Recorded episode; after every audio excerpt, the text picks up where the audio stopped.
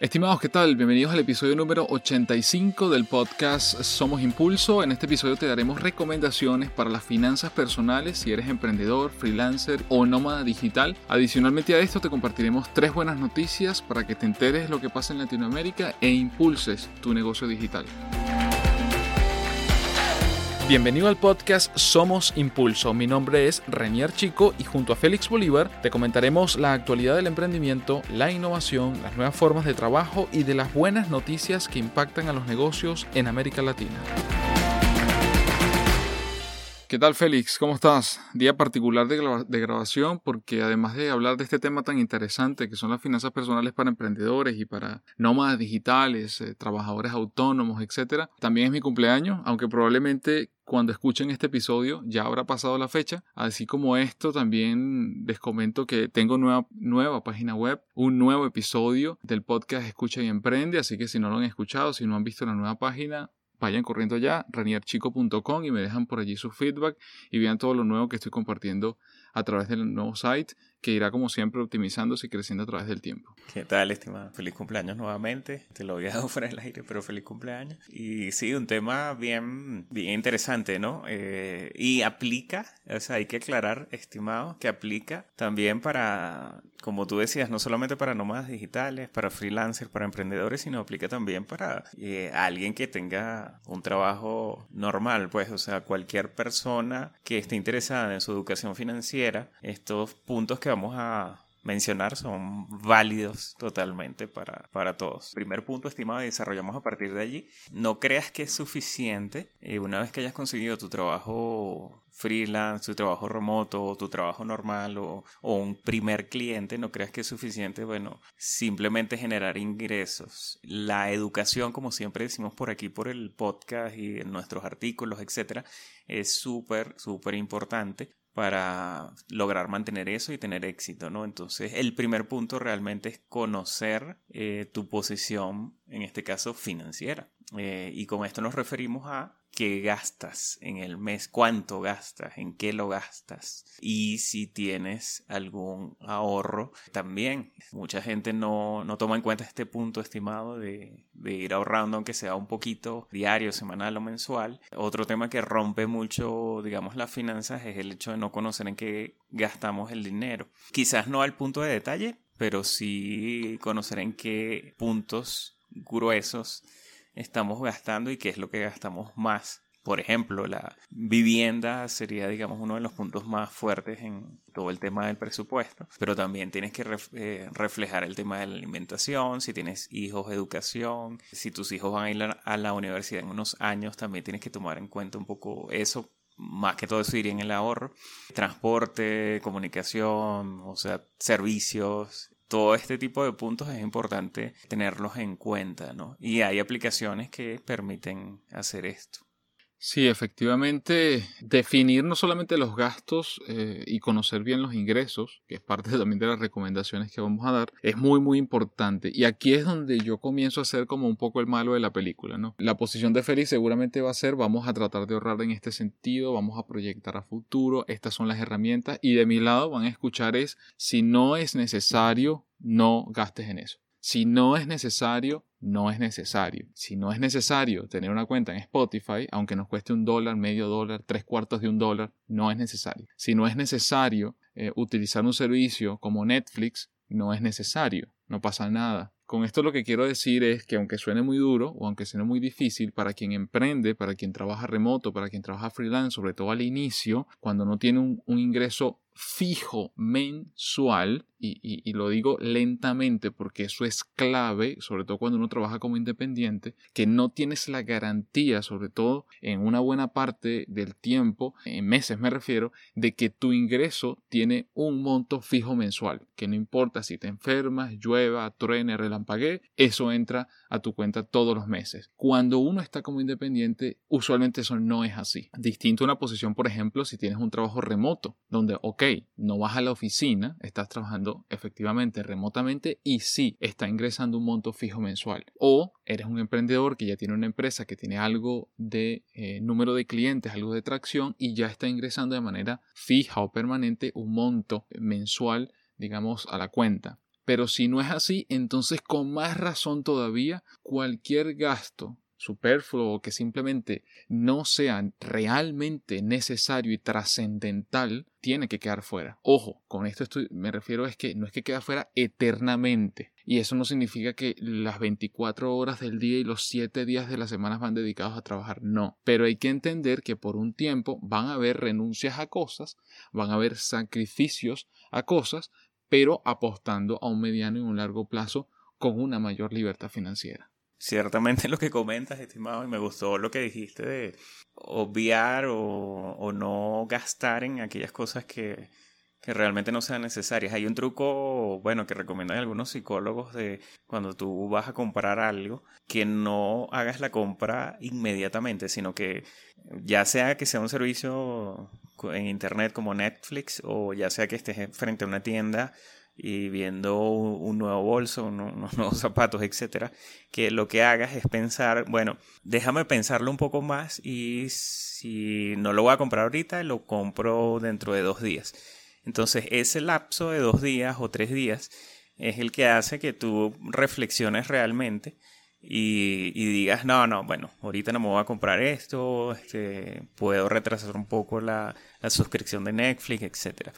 Algo eso para que lo tomen en cuenta. Algo que, creo que no nos vamos a cansar, y no sé si estás de acuerdo conmigo, estimado Reinier, de repetir aquí es que lo principal para tú, digamos, avanzar como ya sea emprendedor, freelancer, o incluso, em, o sea, como empleado, como lo que sea que estés haciendo, es educación. Y educación sobre de ti mismo, o sea, ir mejorando, porque en estos tiempos que digamos que están corriendo, que todo es tan dinámico, todo es tan cambiante y rápidamente, en la velocidad que lo hace, eh, el quedarnos simplemente con un curso que hiciste hace un año o dos años o la carrera universitaria que hiciste ya sea hace poco o hace muchos años no es suficiente, no es suficiente porque todo está cambiando y necesitamos irnos afilando la sierra como, como dice el libro de los siete hábitos de, la gente altamente efectiva, necesitamos afilar la sierra y, e ir mejorando en las cosas que estamos haciendo, incluso aprendiendo nuevas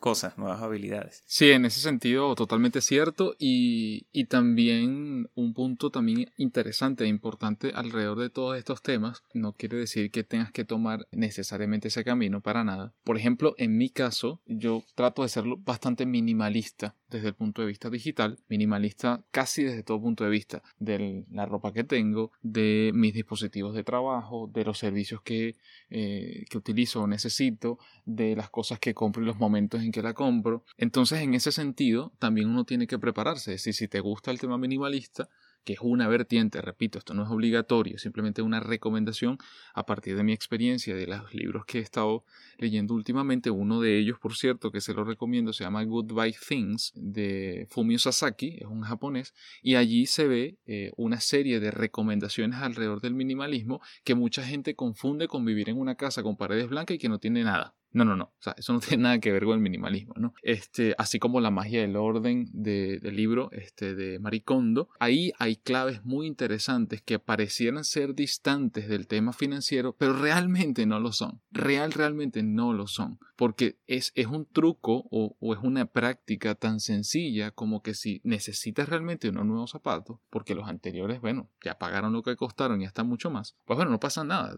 Si tienes la posibilidad, bueno, cómprate los nuevos zapatos. Pero ¿qué pasa? Con los anteriores? Dónalos. Basta de acumular cosas. Es decir, y si están en buenas condiciones, puedes donarlo, puedes regalarlo, puedes revenderlo. O sea, hay muchas maneras, pero la idea es no acumular porque también es parte del truco que viene de la psicología positiva, que viene de la idea minimalista y viene también de las prácticas eh, de economía, que mientras más parecieran cosas salir al mercado, el materialismo se apodera de nosotros y ah, hay que comprar esto y necesito el último teléfono del mercado y necesito la última. ¿Realmente lo necesitas? Esa es la pregunta que yo siempre hago. ¿Realmente lo necesitas? Y esos tres días, que, dos días que decía Félix, es precisamente para uno hacerse esa pregunta. ¿Realmente necesito esto?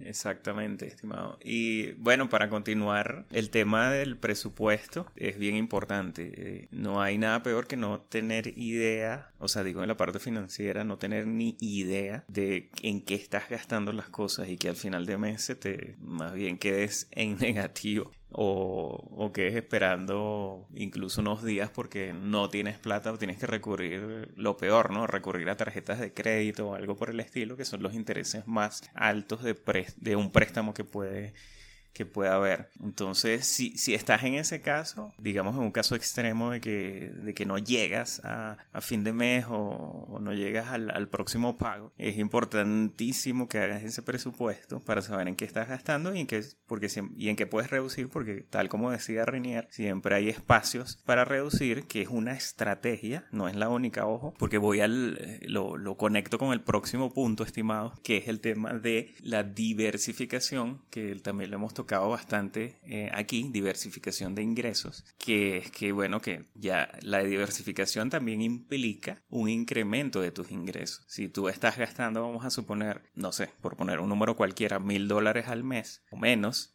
o más y no te alcanza, eh, entonces o piensas en disminuir esos gastos o piensa en cómo incrementar los ingresos para que puedas sobrepasar lo que, de lo que estás gastando mes a mes. Entonces, esa diversificación de ingresos se conecta con lo que hemos hablado de la educación, aprendizaje y nuevas habilidades. Sí, efectivamente, creo que hasta ahorita hemos dado tres grandes tips, ¿no? el número uno es conocer tu posición actual, es decir, saber cuáles son, qué es lo que hago, cuáles son mis ingresos y número, número dos, llevar un presupuesto de gastos, es decir, dónde se está gastando el dinero mes a mes, semana a semana. Usualmente uno dice mes a mes porque es mucho más fácil y porque, bueno, por cómo están dadas las cosas en el mercado, usualmente los gastos más fuertes se hacen mensualmente y la, el cúmulo, la suma de gastos pequeñitos usualmente por distintos motivos se hacen mensualmente. Entonces llevar ese presupuesto es clave. Número dos. Número tres, lo que acaba de decir Félix, que es la diversificación de ingresos. Dicho sea de paso, tenemos un podcast en el episodio 79 de, de nuestro podcast Somos Impulso.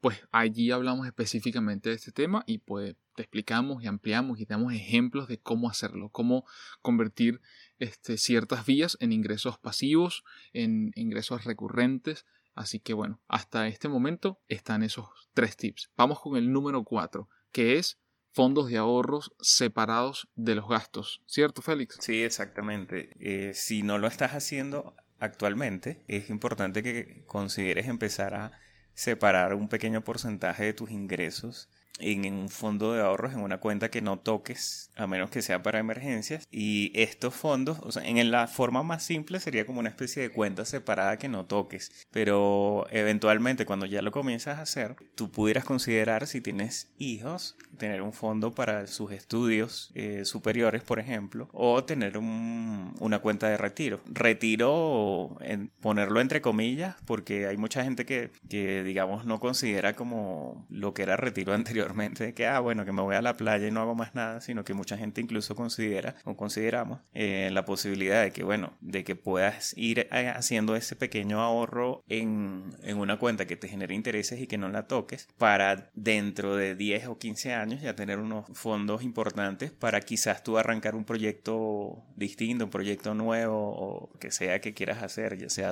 donar una parte o, o a tu fundación o beneficencia favorita, etcétera pero en todo caso, siempre considerar ese ahorro y que a medida que tú vayas incrementando tus ingresos, que, que es un poco la idea no estancarse, digamos, en el mismo nivel de ingresos, entonces que puedas incrementar también ese porcentaje de ahorro. Que empiece con algo chiquito si puedes y luego que lo vayas incrementando. En el caso que estés en, el, en la zona roja que, que mencionamos anteriormente, que no puedas todavía, tu primer paso no sería ahorrar, obviamente, sino tu primer paso sería organizar y saber en qué estás gastando y qué cosas puedes prescindir, de qué cosas puedes prescindir. Como comentaba Renier, ya sea que tengas una suscripción, este, ya sea que compres demasiado X cosa, comas demasiado en, afuera y no en tu casa, que gastes mucho en los servicios, etcétera, etcétera. Cualquiera de estas cosas que puedas empezar a ahorrar. Una vez que empieces a, a disminuir esto, también aprovecha el dinero que te queda para prepararte mejor para que puedas tener mejores ingresos con esta preparación que vas a, esta educación que vas a empezar a, a, hacer, que es lo que te recomendamos también. Sí, efectivamente. Y bueno, el, el tips número 5 o la recomendación número 5 que, que, a mí me gustaría dar gira alrededor de dos, dos cosas, ¿no? Uno son los hábitos los hábitos productivos que siempre que puedo y tengo la oportunidad, ya sea en talleres, ya sea en capacitaciones dentro de empresas, en clientes o a través de los podcasts y los artículos, pues siempre trato de darles a entender la importancia que tienen esos hábitos productivos. O sea, el hecho de que tú estés organizado, que sepas bien no solamente en qué gastas, sino en qué, en qué, en qué gastas me refiero, en qué gastas dinero, sino en qué gastas tu tiempo, o más bien, en dónde lo estás invirtiendo. ¿no? E, esa gestión del tiempo es clave porque tiene implicaciones prácticamente en todo punto de vista, no solo a nivel de productividad eh, personal, laboral, etcétera, sino también a nivel financiero. Así que es importante el tema de los hábitos productivos, desarrollarlo, no es de la noche a la mañana, pero si no comienzas, pues nunca lo desarrollas. Así que comienza lo antes posible y planteate uno a uno cuáles son esos hábitos y trabaja en función de ello. Pero decía que este quinto punto tiene dos partes. Una es los hábitos productivos y la segunda parte de este quinto punto es conocer el sistema, saber realmente cómo funciona la cuenta bancaria, las tarjetas de crédito que puedas tener, si ese fuera el caso, las plataformas digitales eh, o, billeteras electrónicas, eh, saber cuánto te están cobrando en comisión, saber cuánto te están cobrando eh, mensualmente por una suscripción, saber específicamente cómo funciona tecnológicamente la aplicación que te permite hacer el registro de esos gastos, si está o no conectada con tu cuenta, si es un ingreso manual o no. Es decir, invertir el tiempo justo para aprender a sacarle el máximo provecho a todas estas herramientas, en este caso me estoy enfocando específicamente en estas herramientas o instrumentos financieros, también te permiten aprovechar las mejores oportunidades posibles. Lo mismo puedes, puedes aplicar o aplica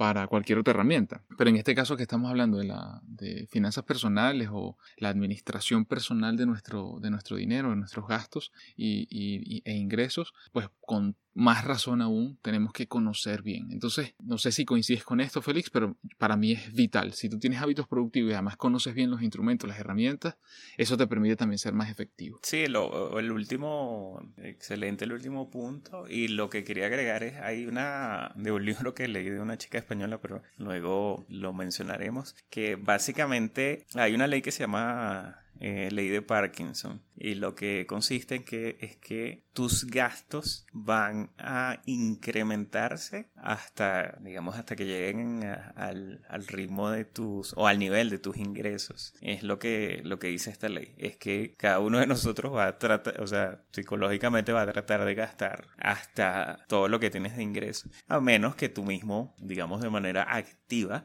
eh, controles eso como Esperamos que con los tips que te, que te dimos aquí, este, y que también eh, hagas los pasos necesarios, edúcate, este, aprende más e incrementa tus ingresos, que también es otra parte muy importante. Sí, y otra ley que entra allí, que también la hemos mencionado, es la ley de Pareto, ¿no? Que también aplica en este caso.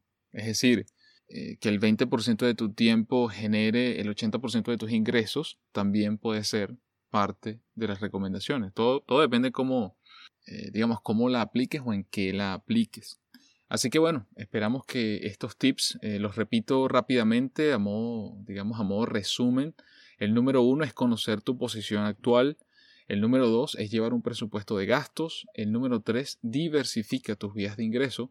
Número cuatro, ten fondos de ahorro separados de gastos extraordinarios, emergencias e impuestos.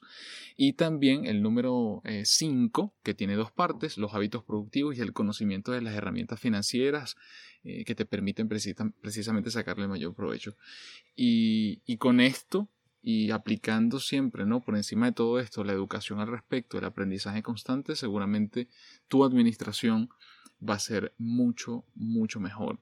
Sobre todo a medida que pasa el tiempo. Esto, así como la mayoría de las cosas en la vida, no es de la noche a la mañana. Esto es aprender y aplicar, corregir y seguir avanzando. Es decir, progresivamente vamos avanzando a través del tiempo y mejorando nuestras finanzas personales. Y con esto pasamos a las noticias. Pero antes, nuestro patrocinante, el anunciante de este podcast, que es somosimpulso.com, quienes te ayudarán a llevar tu negocio al siguiente nivel. Sácale el máximo provecho a tu página web, a tu tienda en línea, a tu aplicación móvil. Si necesitas una de ellas, una aplicación, una página, también te ayudamos a tenerla, a que vendas en línea, te ayudamos a lograr esto de manera ágil, dinámica, a un precio competitivo. No lo olvides, porque menos es más y juntos somos mejores. Somosimpulso.com. Y bien, llegamos a las, a las, noticias de este episodio número 85 y la número uno es una noticia, mm, digamos, no tan positiva. Esto viene específicamente de Chile y es que la empresa Globo oficialmente cierra sus operaciones en Chile a fin del mes de abril, es decir, hasta el 30 de abril están funcionando. Globo es una app de reparto a domicilio española y que bueno, lamentablemente tiene ya sus días contados en Chile. Probablemente cuando ustedes escuchen este episodio ya habrá cerrado operaciones y según la publicación en su página web, el 30 de abril será el último día en que la empresa hispana operará en Chile por los malos resultados financieros que han tenido en varios países del extranjero, entre ellos no haber crecido lo suficiente en Chile durante el tiempo que estuvo acá. Ellos estuvieron en Chile desde el año 2017 y luego, como casi nueve meses después, llegó Rappi pero de verdad que la competencia ha sido bastante fuerte y lamentablemente eh, en, el último cierre Globo a nivel mundial en todos los sitios donde internacionalmente abrió presencia en distintos países pues tuvo pérdidas por 100 millones de dólares.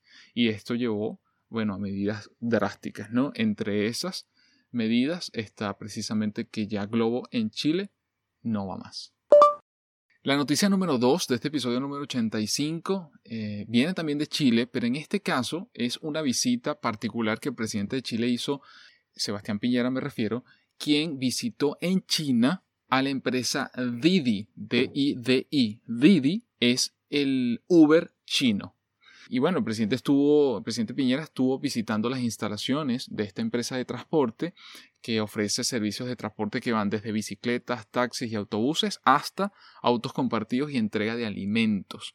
En esta oportunidad, la idea es, por supuesto, tener presencia en Latinoamérica. Ya ellos tienen presencia tanto en México como en Brasil y están abriendo operaciones en este mes de mayo en Colombia y la idea es que durante lo que resta del año 2019 también tengan presencia en Chile. Así que bueno, se expande la compañía Didi, genera más competencia, competencia en este caso para Cabify y Uber, sobre todo en el caso latinoamericano, ya está ocurriendo en México y en Brasil, va a ocurrir seguramente en Colombia y bueno, ahora eh, en lo que resta de 2019 van a tener presencia también acá en Chile. Y finalmente la noticia número 3 de este episodio número 85 viene del equipo de Think with Google y específicamente es una infografía bien interesante. Recuerden que siempre le dejamos un artículo con todo lo que comentamos en el episodio. Adjunto está el enlace a ese artículo, adjunto al podcast.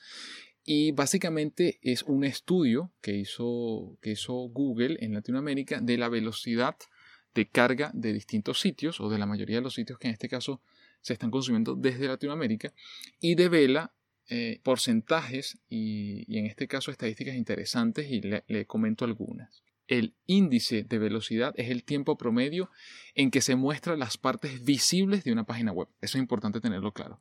Y la idea es que sea menor a 3 segundos. Sin embargo, de los sitios móviles que ellos analizaron en Latinoamérica, solo el 1% tiene un índice menor al 3, a 3 segundos y solo el 38% tiene un índice cuatro veces mayor al recomendado. El resto, que es muchísimo, está muy por encima, por supuesto, de esos tres segundos. Así que es importante tomarlo en cuenta. Otro punto es que 19 de los 665 sitios estudiados tardaron 4 segundos o menos en cargar por completo. ¿Sí? 30% de ellos están dentro de los valores aceptables, es decir, menor a 8 segundos. Pero repito, la idea está de 3 segundos hacia abajo. Entonces, les dejo como siempre el, enlace a este artículo súper interesante donde además colocan qué significa las solicitudes que hace una página web al servidor de manera muy muy sencilla y donde además destacan eh, en los promedios por países donde por ejemplo en el caso de Argentina es el país con el promedio de sitios más livianos 2.7 megabytes y Chile el que posee los más pesados 3.8 megabytes así que a trabajar en función de esto a optimizar nuestros sitios web para que carguen lo más rápido posible, sobre todo desde móvil. Y bien, con esto llegamos al final del episodio número 85 del podcast Somos Impulso. Gracias como siempre por escucharnos. Recuerda que puedes seguirnos, leernos y por supuesto escucharnos en Spotify, en Google Podcast, en Castbox, en Apple Podcast, en SoundCloud y en Medium. Desde cualquiera de ellas puedes suscribirte, seguirnos, descargar los episodios o escucharnos en streaming, como prefieras. Pero sobre todo déjanos comentarios, déjanos puntuaciones y nosotros no solamente estamos agradecidos de ellos, sino que nos permite llegar a más personas, impulsar la creación de nuevos episodios que les interesen, temas a tratar y por último no olvides compartirlo con tus compañeros, amigos y familiares. Nos escuchamos en el próximo episodio de Somos Impulso.